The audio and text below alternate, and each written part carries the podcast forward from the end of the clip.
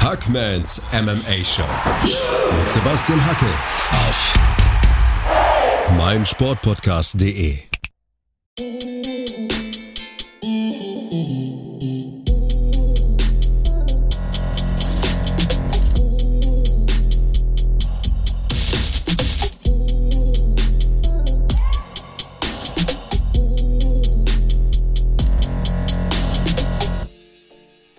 Da draußen und herzlich willkommen zu einer neuen Ausgabe von Hackmans MMA Show auf meinsportpodcast.de.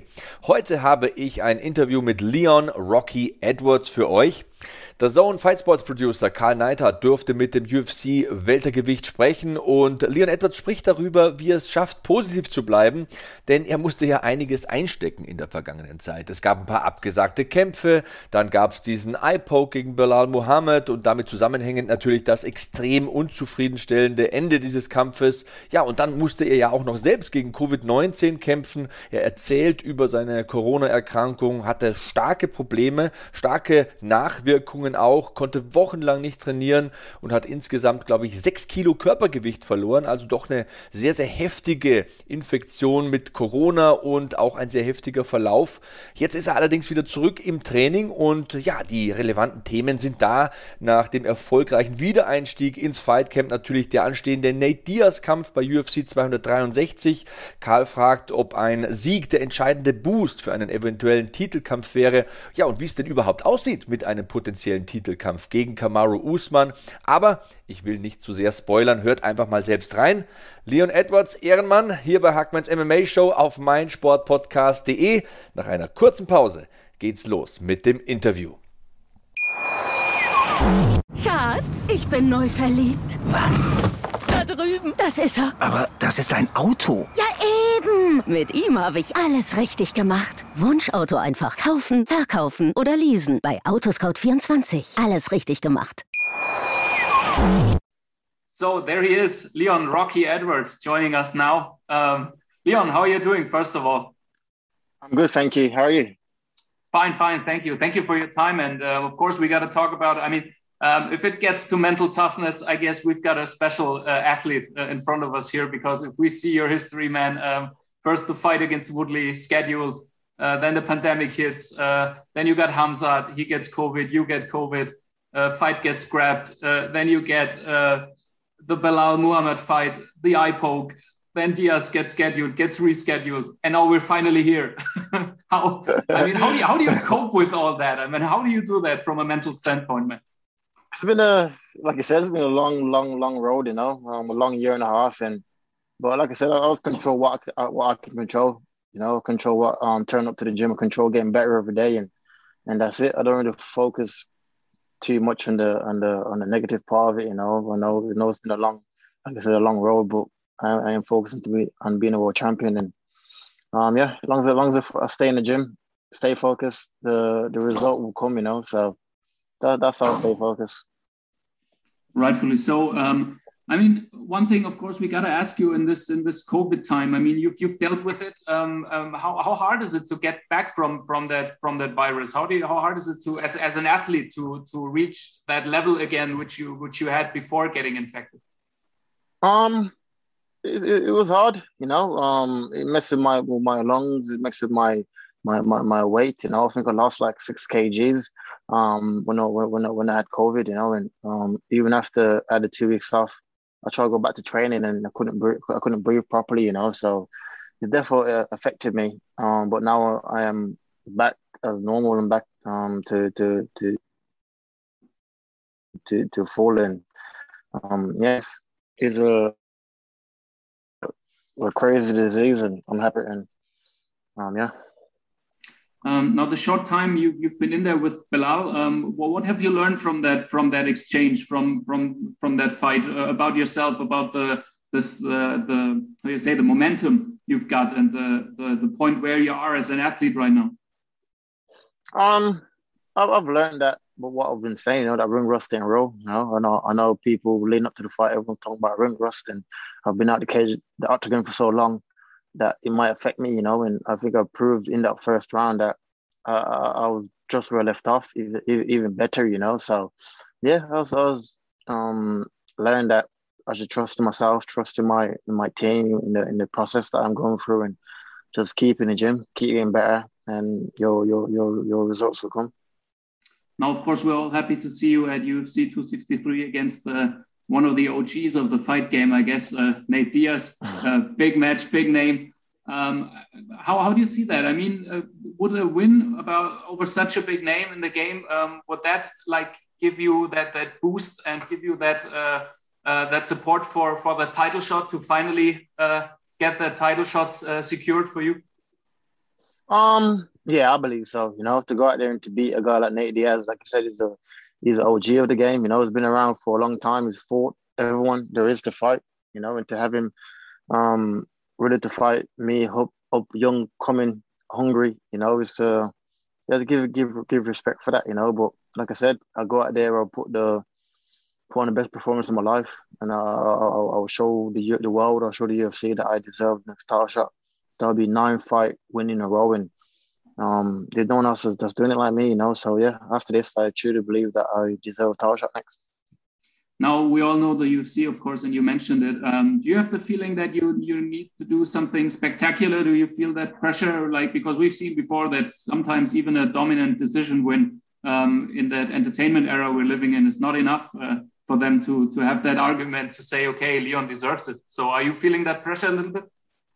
Um, not really. I don't really put pressure on myself. You know, like I go out there, I'll, I'll be myself. I'll, I want to finish him anyway. You know, so I'm not let alone the UFC. So I'm going out there to to to like I said to put my best foot forward, to to perform the best I can, and and to to to get to get the victory. You know, so yeah, I'm going out there to for, to finish. I know he's a tough, durable opponent, um, but I, I truly believe that I can finish. I can finish him.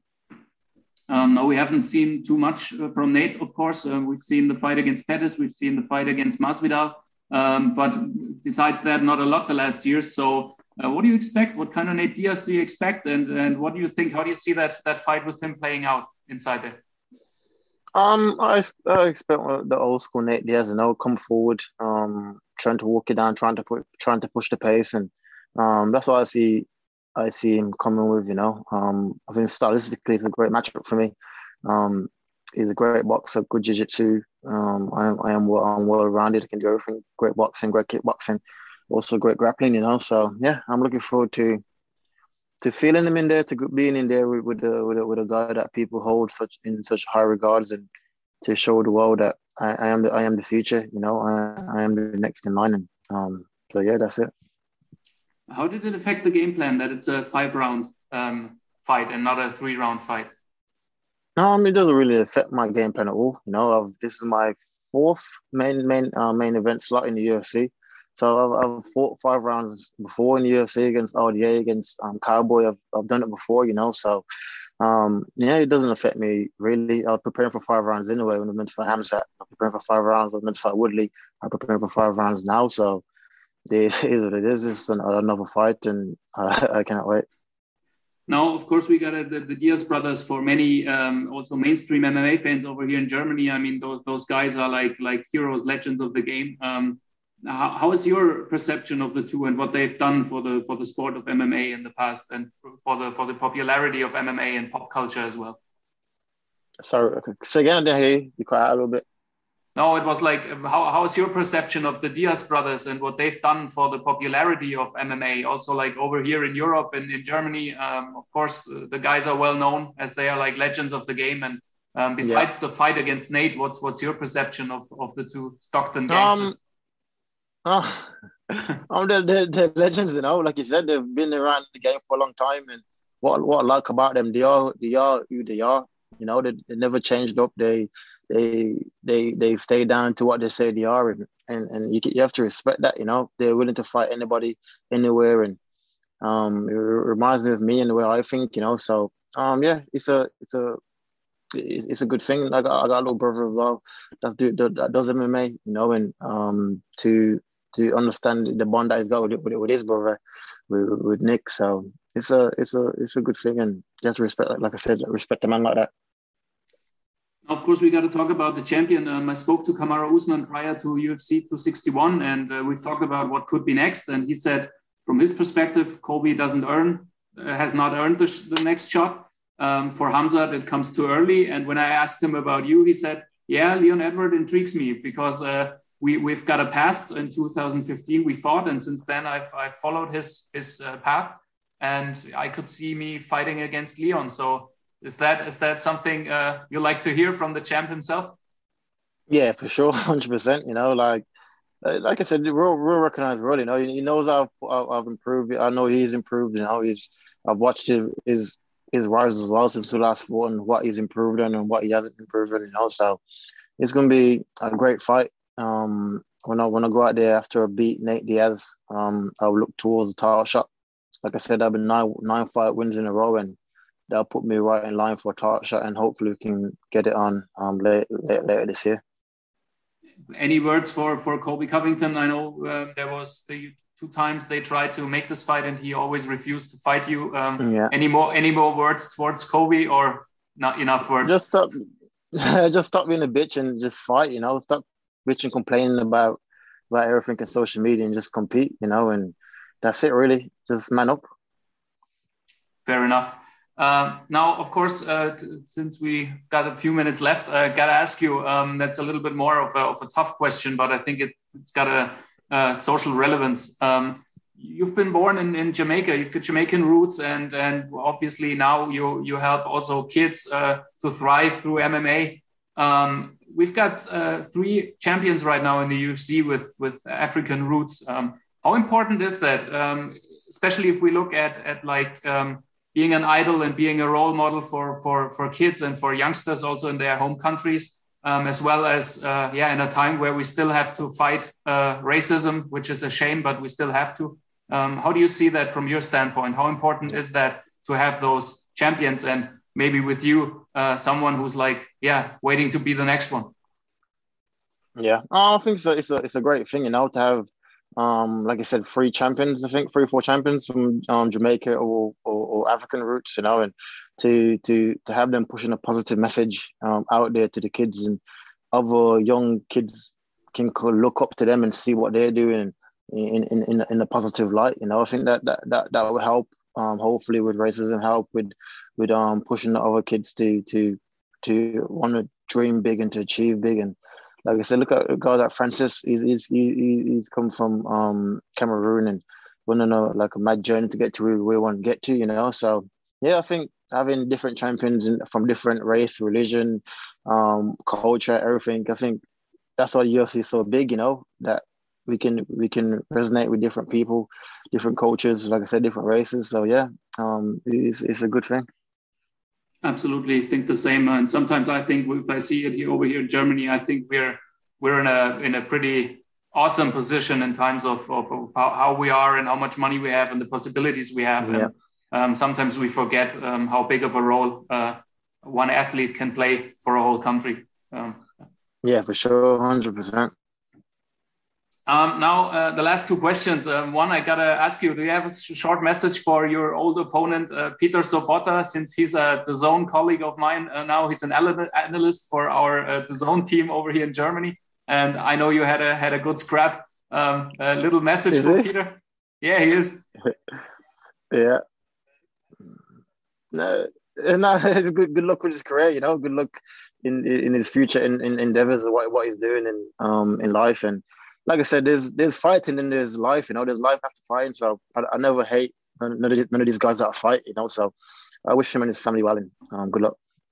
We'll pass that on to him. Um, last two, um, of course, the title fight in the main event of UFC 263. We've got Adesanya versus Vettori, the rematch. Um, any prediction for that? How do you see that play out? Who's going to make it? Um, yeah, I think I think Izzy Izzy Izzy gets it done again. You know, I think uh, uh, uh, uh um middleweight is the man. You know, um, it's gonna be hard for hard for him to be to be beaten at middleweight, and he's a friend of mine. So yeah. okay, fair play.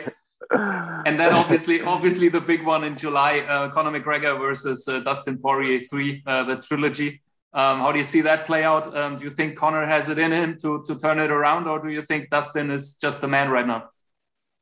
Um, I don't know. It's a difficult one, you know, because it depends what Conor shows up and um, is he is he focused now on what he's doing, you know? So I'd love to see Conor gets it done, but I think Dustin Dustin might might might get it done. You know, it looks like he's from social media. Looks like he's he's, he's working hard and he's doing what what needs to be done. So let's see, let's see. So if I got to pin you down, who who does it? if I put money on it, if I put my own money on it, I'd probably go Dustin. Probably. You know, put my own money on it. Yeah. All right, fair enough. And then um, that's it. Uh, I hope uh, by the end of the year, fingers crossed, that you finally can secure that well-deserved title shot, and I we're will. gonna see we're gonna see that championship scrap uh, before the end of the year. That would really be Good, something. Uh, yeah, I wish you that from my heart. Thank you, brother. I appreciate it. Thanks man. for the time, Thank man. you. Bye See bye. later, Have a good Thank one. you. Thank you. Bye-bye. Bye bye. So have a good day. Bye bye. You too. Bye.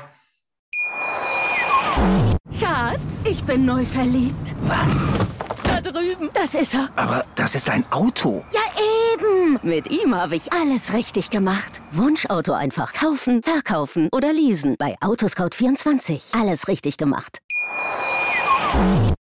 Das war Leon Rocky Edwards bei Hackmans MMA Show auf meinsportpodcast.de. Sogar Conor gegen Dustin hat er noch getippt, also läuft bei uns und damit es auch weiterhin läuft, schickt gerne euer Feedback, eure Wünsche, eure Anregungen, die Tipps zu den anstehenden Kämpfen oder Themenvorschläge, Interviewwünsche, also welche Gäste wünscht ihr euch? Alles her damit. Ich bin at Sebastian Hackel bei Twitter oder Instagram. Benutzt einfach den Hashtag HackmanMMA. Schon finde ich euch und eure Beiträge. Ja, und wenn ihr schon dabei seid, äh, hinterlasst gerne noch eine 5-Sterne-Rezension bei Apple Podcasts, damit dieser Podcast auch weiterhin in den Rankings oben steht und nach oben stürmt. Ja, ansonsten war's das für heute. Leon Rocky Edwards, Top-Contender in der UFC-Weltergewichtsdivision im Interview mit Karl Neidhardt. Danke auch nochmal an Karl. Ich hoffe, die letzten Interviews mit Mandy Böhm, mit Joanna Jędrzejczyk oder hier auch mit äh, Leon Rocky Edwards haben euch gefallen. Und äh, wenn es so ist, dann hören wir uns in ein paar Tagen wieder hier bei Hackmans MMA Show auf meinsportpodcast.de. Kuss aufs Auge. So long, Hackman out. Mm-hmm.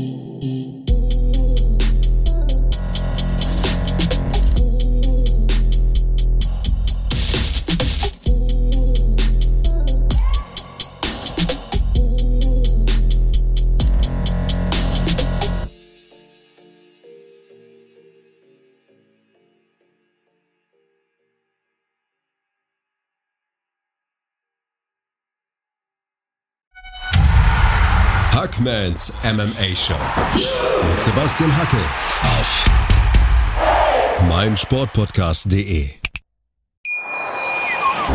Schatz, ich bin neu verliebt. Was? Da drüben. Das ist er. Aber das ist ein Auto. Ja, eben. Mit ihm habe ich alles richtig gemacht. Wunschauto einfach kaufen, verkaufen oder leasen. Bei Autoscout24. Alles richtig gemacht. Wie baut man eine harmonische Beziehung zu seinem Hund auf? Puh, gar nicht so leicht. Und deshalb frage ich nach, wie es anderen Hundeeltern gelingt, beziehungsweise wie die daran arbeiten. Bei Iswas Dog reden wir dann drüber. Alle 14 Tage neu mit mir, Malte Asmus und unserer Expertin für eine harmonische Mensch-Hund-Beziehung, Melanie Lippisch. Ist was, Dog? Mit Malte Asmus. Überall, wo es Podcasts gibt.